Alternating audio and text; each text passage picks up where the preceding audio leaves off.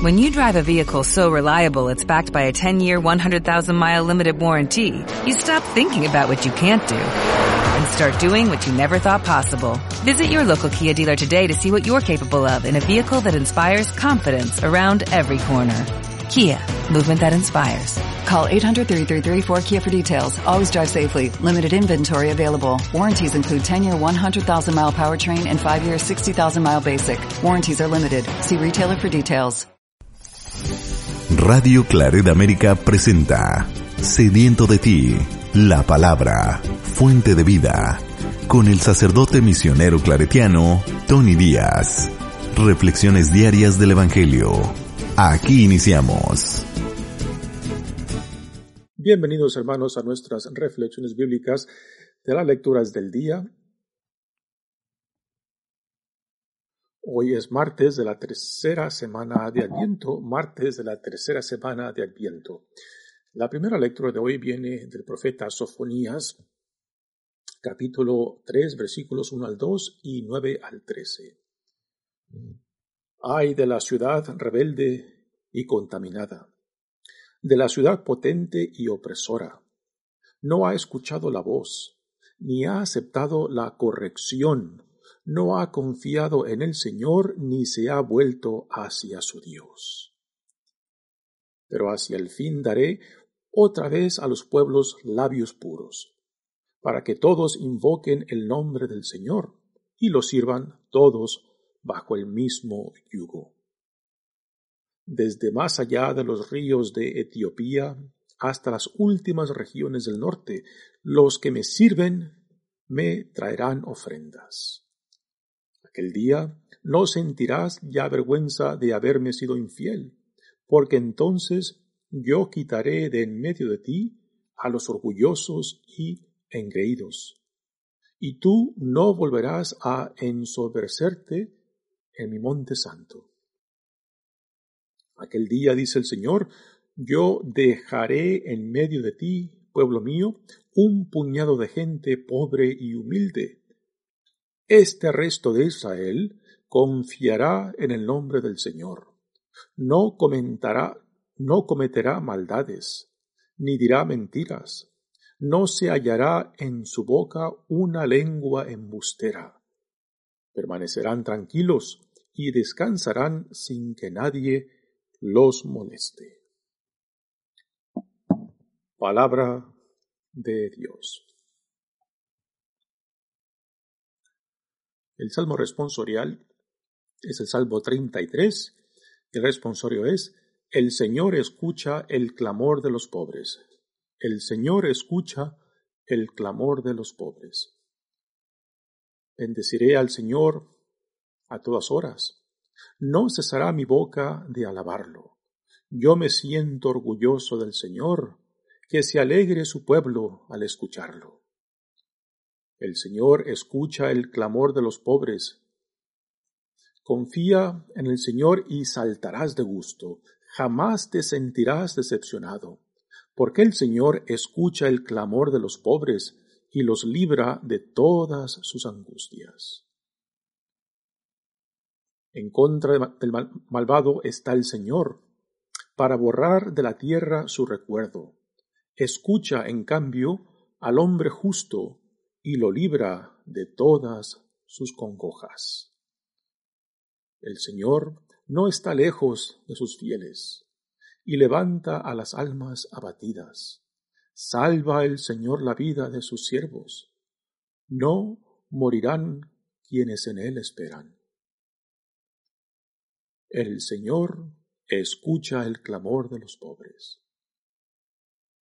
El Evangelio de hoy viene de Mateos capítulo 21 versículos 28 al 32.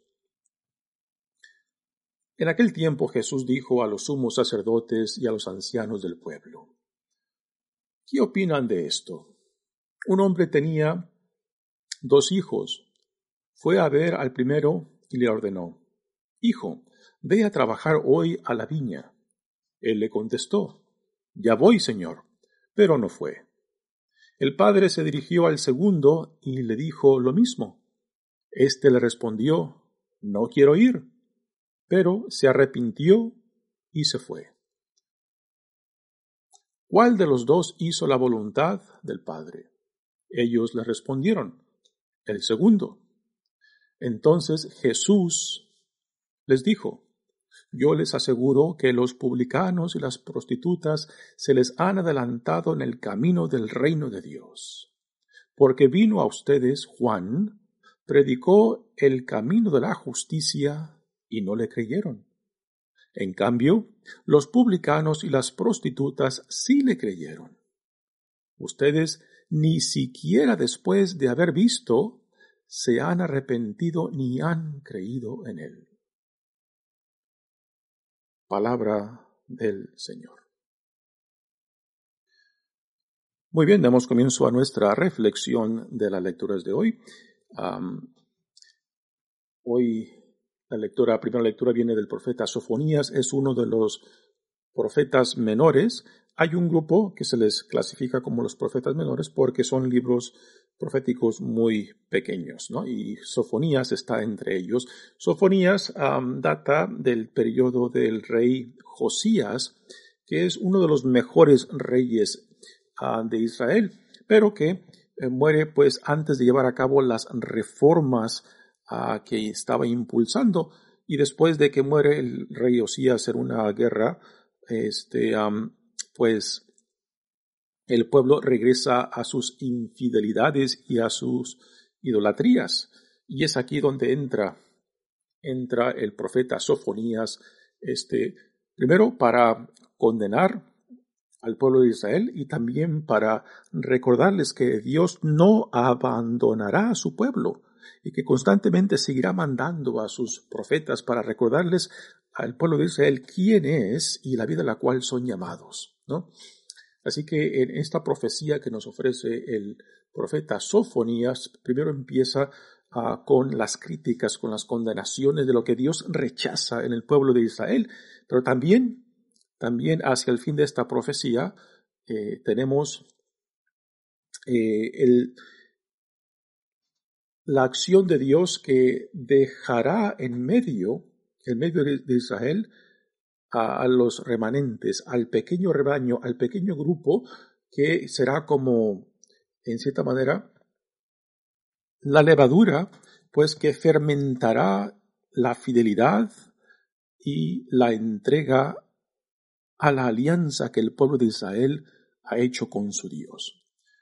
Empieza la lectura de hoy diciendo, ay de la ciudad rebelde y contaminada, de la ciudad potente y opresora. ¿A qué ciudad se refiere? Es muy probable que se refiere a, Jerusalén, que representa, Jerusalén representa, como es el corazón, es el, es el centro del culto judío, pues representa a todo Israel, a los dos reinados, tanto el del norte, el, se le llama el reinado de Israel, y la parte sur el reinado de Judá. Pero Jerusalén, como es el ombligo, se puede decir así, del culto judío, pues representa a la totalidad del pueblo de Israel.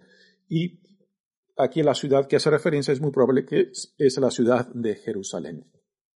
Dice, no ha escuchado la voz Ah, ni ha aceptado la corrección. Aquí nuevamente regresamos al tema de la infidelidad, de la idolatría del pueblo de Israel, a la cual Dios constantemente manda a sus profetas para recordarles al pueblo eh, la alianza a la cual han sido llamados, ¿no? De que es en relación con Dios, de que es en obediencia a Dios, en lo que se cumple eh, la promesa de Dios de caminar con su pueblo, de apoyar a su pueblo, de salvar a su pueblo, de sanar a su pueblo, ¿no? Pero cuando el pueblo de Israel, pues, va tras otros dioses, va tras ah, el poder militar o el aliarse con otros, con otras naciones, en vez de aliarse con Dios, pues, en ese, e, eso este, es visto por Dios como una infidelidad, que en vez de poner su confianza en Dios, en aquel que los llamó, pues ponen su confianza en otras cosas. Y esto es parte del problema constante que Israel tiene, de que no se ha entregado, de que no se ha comprometido con su Dios. Dice, no ha confiado en el Señor ni se ha vuelto hacia su Dios. Así que es una constante acusación que Dios hace a su pueblo. Pero hacia el fin daré otra vez a los pueblos labios puros. Y aquí entra, entra este, pues, la profecía de esperanza de que a pesar, a pesar de la infidelidad del pueblo, del pueblo de Israel, Dios no puede negar a su pueblo. O sea, ha hecho una alianza y aunque el pueblo le dé la espalda, Dios no le dará la espalda, que aunque el pueblo lo niegue, Dios no los negará. Ah, y esto, esto lo, tenemos también expresado en la carta de Pedro, en, el Nuevo Testamento. Que Dios es fiel a, la alianza, aun cuando su pueblo no lo es, ¿no? Pero tampoco Dios este, deja de, de reprimir y de reclamarle a su pueblo a la alianza en la, cual, ha entrado. Dice, pero hacia el fin daré otra vez a los pueblos labios puros, para que todos invoquen el nombre del Señor y lo sirvan todos bajo el mismo yugo. ¿Y cuál es el yugo? Este es el yugo de la ley, pero no, no es, no es el, el, cumplimiento de la ley a rajatablas. El sentido que la ley tiene es, nace de la relación de confianza e intimidad y fidelidad y obediencia con Dios. Cuando no hay, cuando no existe esta relación de confianza que entrega con Dios, pues entonces la ley se convierte en un yugo que oprime. Pero cuando hay una identificación con la relación con Dios, cuando hay confianza, cuando hay obediencia, cuando hay entrega, pues entonces la ley se convierte en una forma de vivir y la ley se convierte como en guía de la vida, no como no para oprimir, no para forzar, sino para expresar la fidelidad y la confianza total en Dios. Dice, desde más allá de los ríos de Etiopía hasta las últimas regiones del norte, los que me sirven me traerán ofrendas. Y aquí, pues el profeta Sofonia nos presenta una visión del futuro en el cual Dios pues congregará a todos los pueblos de la tierra que reconocerán al único y verdadero Dios. Si aquel día no sentirás ya vergüenza de haberme sido infiel, porque entonces yo quitaré de en medio de ti los orgullosos y engreídos, y tú no volverás a ensoberdecerte en mi monte santo, ¿no? Así que Dios, Dios quiere la, busca y desea la santidad de su pueblo. Dios busca la fidelidad de su pueblo. Y aunque el pueblo pues eh, le sigue siendo infiel, Dios se mantiene fiel, se mantiene firme, se mantiene verdadero a la alianza que ha hecho con su pueblo. Y constantemente pues mandó profetas, nos sigue mandando a profetas, nos sigue mandando a sus representantes, aquellos que nos regresen, que nos regresen a la intimidad, a la confianza con Dios. Si aquel día, dice el Señor, yo dejaré en medio de ti, pueblo mío, un puñado de gente pobre y humilde. ¿Quiénes son estos pobres y humildes? Hay una expresión muy interesante, muy bella en el Antiguo Testamento que habla de los pobres y humildes del Señor. Y a estos se les llaman los Anawim. Los Anawim no simplemente son los pobres ah, físicamente, son los, o este, económicamente, eh, o lo que, los que están muriéndose de hambre. No, necesariamente el, el son estos, sino que aquellos que viven en total confianza con Dios. No simplemente los que están pobres, sino también los que voluntariamente buscan la pobreza como una como un instrumento para la confianza, confianza total en Dios. Eh, no cabe duda de que cuando nosotros adquirimos eh, pues cierta solvencia económica, eh, cuando vamos adquiriendo cierta confianza en nuestras aptitudes, en nuestras formas de hacer y deshacer, pues a veces también vamos perdiendo la confianza en Dios, como que le decimos a Dios, Señor, ve, tú ve y preocúpate por otros, ¿no? Que yo ya la tengo aquí, este, bien, bien hecha. Ya yo no soy de aquellos pobres, yo ya no te necesito, ¿no? Y este es el problema fundamental que a veces este, al cual entramos cuando pensamos de que porque ya tenemos cierta solvencia económica o política, de porque ya tenemos ciertas posiciones, de porque ya tengo una carrera, de que porque ya tengo cierta confianza en mí que yo ya no necesito de Dios. Y esto eh, particularmente es el problema fundamental nuestro, de que pensamos de que si tenemos lo que pensamos que más necesitamos, ya Dios, Dios sale sobrando y nos olvidamos de que es Dios no solamente quien nos provee la vida, quien nos provee quién somos y lo que tenemos, ¿no? Y es una eh, confianza falsa pensar de que cuando yo tengo solvencia o seguridad económica, pues que yo ya no necesito de Dios. Porque cuando la perdamos, vamos corriendo, vamos corriendo a Él. Entonces, este es el gran problema de que ponemos nuestra confianza en lo que hemos adquirido, en lo que hemos hecho, en lo que hemos ah, recibido. Y a últimas nos olvidamos en la confianza de Dios, que está por encima de todo esto, ¿no? Así que el, Anawim, el Anawim son los pobres, ya sean ah, literalmente pobres, eh, sino también aquellos que voluntariamente han escogido la pobreza como una identificación total con la voluntad de Dios. Y, esto es un tema muy importante para nosotros, particularmente en este tiempo de Adviento, porque estamos celebrando la encarnación de Dios. ¿Y cómo es que Dios se encarna en nuestra, nuestra realidad humana? Se encarna precisamente entre los anawims, anawims del tiempo de Jesús. Jesús, Dios, nace entre la pobreza, nace entre la necesidad, nace en total dependencia de Dios. ¿no? Así que Jesús mismo nos modela precisamente eh, estas características del Anawim, de la total y completa identificación con la voluntad de Dios y la total obediencia. Y no es una obediencia rajatablas, no es una obediencia que oprime, sino es una obediencia que te libera para decir sí a la voluntad de Dios. La obediencia de la cual, la cual Jesús nos modela, la obediencia de la cual tanto el Antiguo Testamento como el Nuevo Testamento hablan, es la obediencia que nace de la relación con Dios, de la confianza con Dios, que nace de la intimidad y del amor.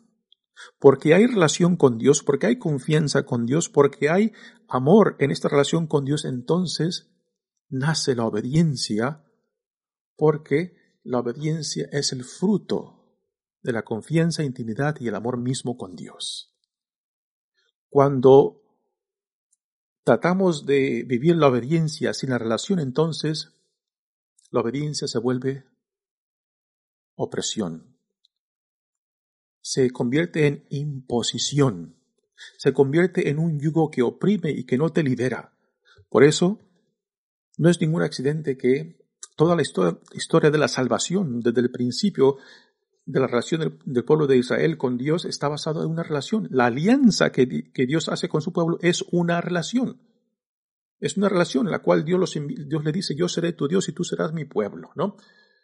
Pero no es una relación simplemente como contrato frío, ¿no? Es una relación de intimidad y confianza de la cual nace la obediencia cuando el pueblo se identifica con la visión que Dios les presenta de lo que significa ser un pueblo de Dios, un pueblo sagrado, un pueblo santo, ¿no? Y que cuando perdemos de vista esa visión a la cual Dios nos llama, pues entonces la religión se convierte en otra cosa.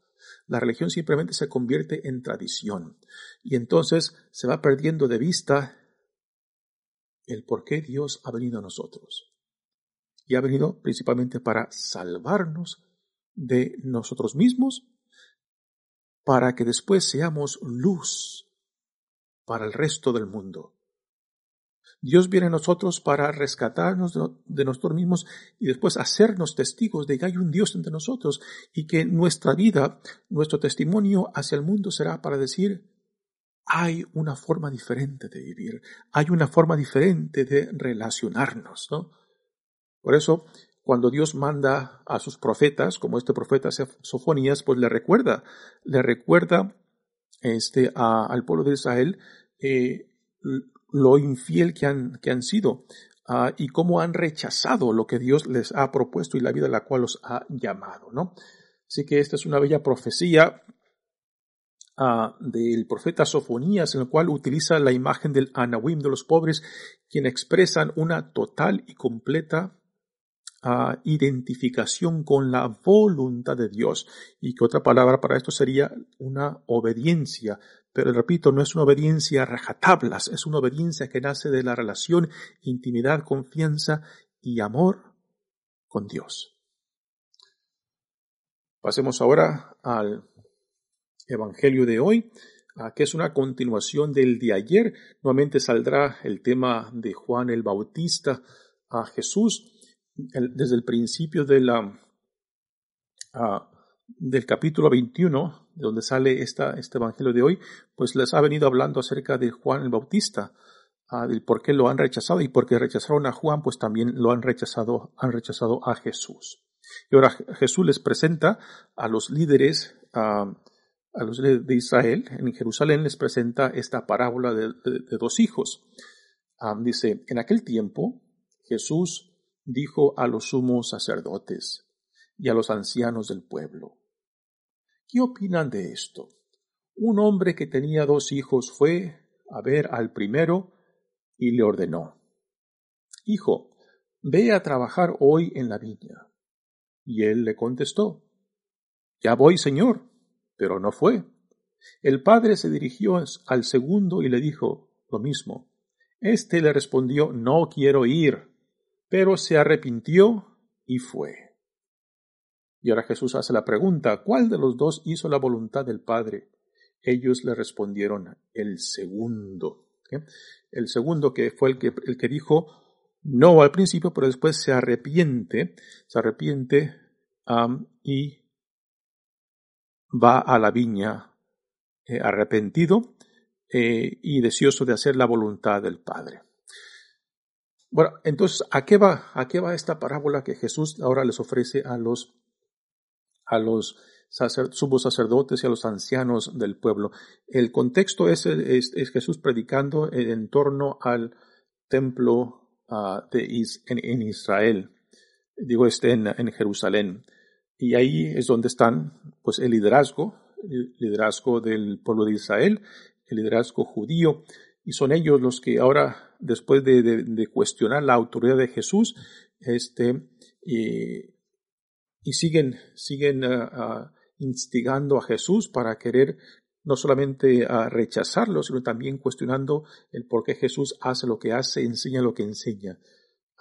y aquí en esta parábola, pues Jesús se los pone bien claro para expresar de que lo ciego que están los líderes, lo duro de corazón que están ellos, y que a pesar de que Dios les ha mandado en la historia profetas, y particularmente el último de ellos, Juan el Bautista, pues no lo aceptaron, y no solamente no lo aceptaron, sino después de ver los cambios, después de ver las conversiones de los pecadores, de los, de los recogedores de impuestos, los publicanos, de las prostitutas, de los, de los pecadores ya conocidos, después de ver la conversión de ellos, aún así, aún así, no aceptaron el mensaje de Juan.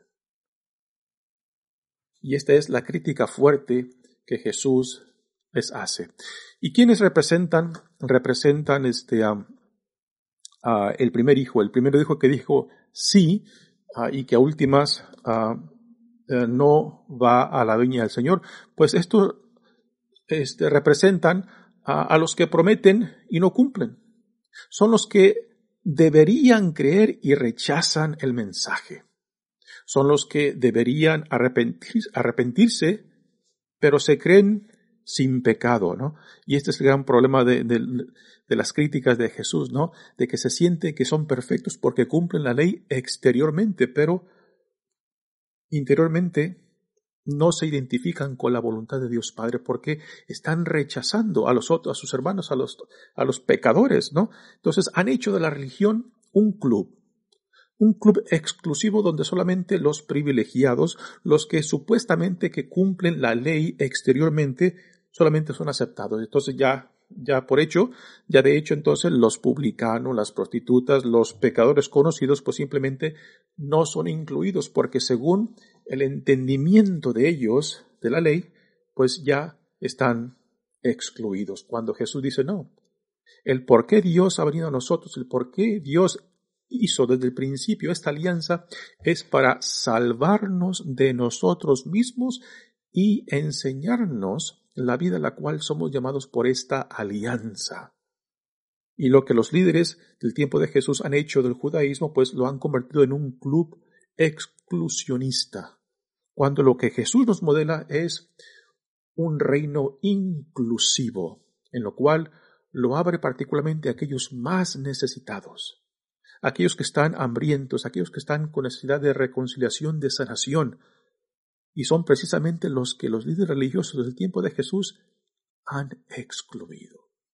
Y lo cual para nosotros hoy en día también es una crítica, ¿no? Si aún seguimos haciendo de la iglesia una, un club exclusivo donde prácticamente le cerramos las puertas a los que más necesitan de la gracia de Dios, a los que más necesitan sanación, a los que más necesitan la experiencia del amor de Dios, la compasión de Dios, la misericordia de Dios, la justicia de Dios.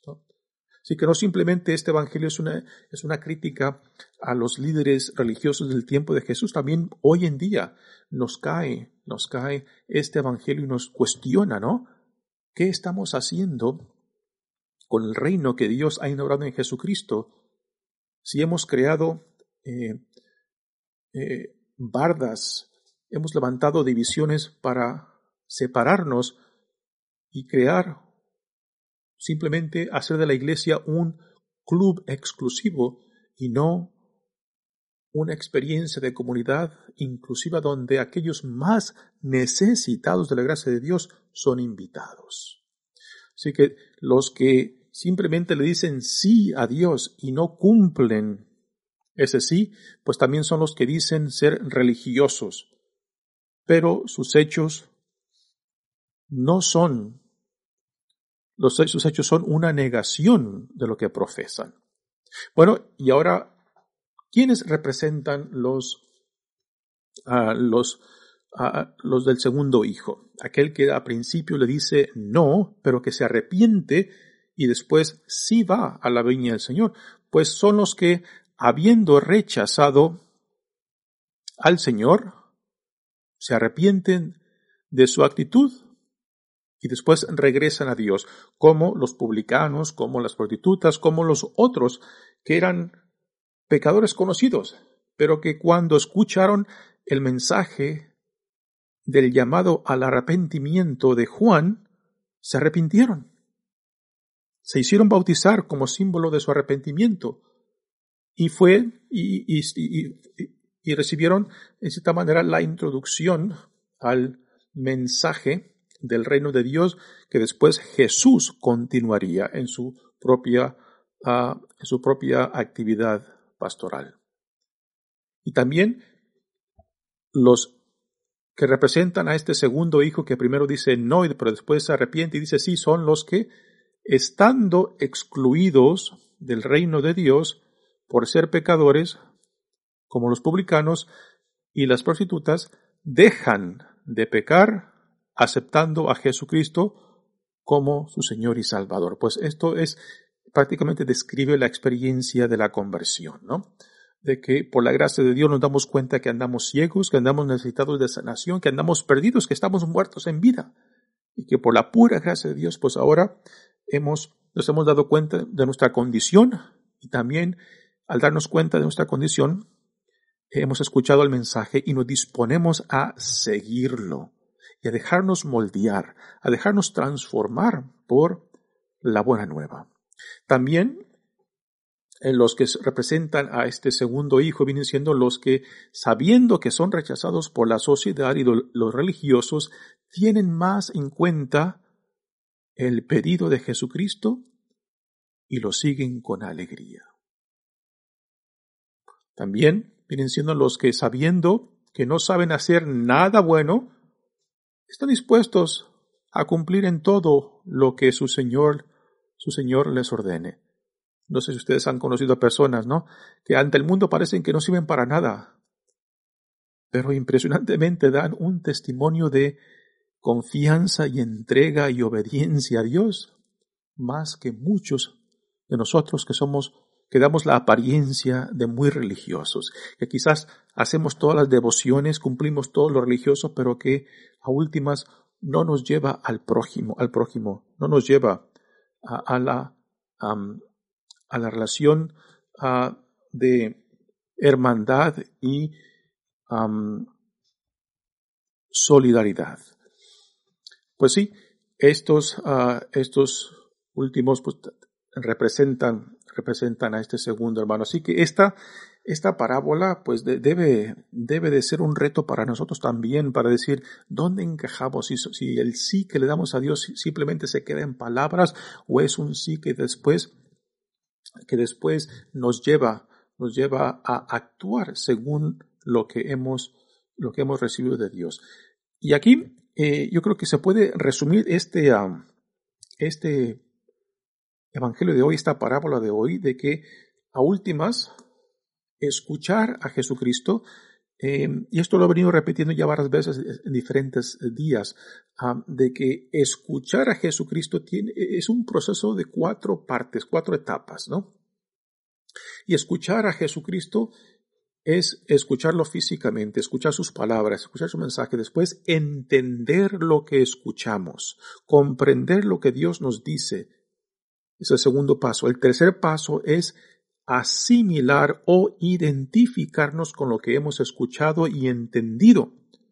Y después el cuarto paso es poner en práctica, vivir, vivir eh, lo que implica haber entendido, haber, digo, haber escuchado, haber entendido y haber asimilado, ponerlo en práctica. Así que el decir sí a Dios, a Jesús y actuar según este sí no es cualquier actividad, no es cualquier acción, es una actividad y acción que, que sale de lo que uno ha escuchado, ha entendido, ha asimilado y ahora lo pone en práctica. Pues ahora que continuamos en esa, en esa temporada de Adviento, pues, pues un tema, es un tema muy particular para nosotros de esa temporada para hacer reflexión cómo andamos en este caminar con Cristo, ¿no? Em, ¿Cuáles son las áreas de nuestras vidas que aún no dejamos que la luz del Evangelio ilumine y que nos ayude para despojarnos de, aquello, de, todo aquello que nos separa tanto de Cristo como del prójimo como de mí mismo, ¿no? Que es aquello que me impide, que me impide vivir en la libertad de los hijos e hijas de Dios, ¿no? Y todos estos son partes, partes de la temporada de Adviento en la cual somos llamados este, a entrar para que Dios sea realmente la luz que nace en el mundo, que nace en nosotros. Mi nombre es Padre Tony Díaz, misionero claretiano, que Dios los bendiga. Radio Claret América presentó Sediento de ti, la palabra fuente de vida. Sus comentarios son importantes. Contáctenos en radioclaredamerica.gmail.com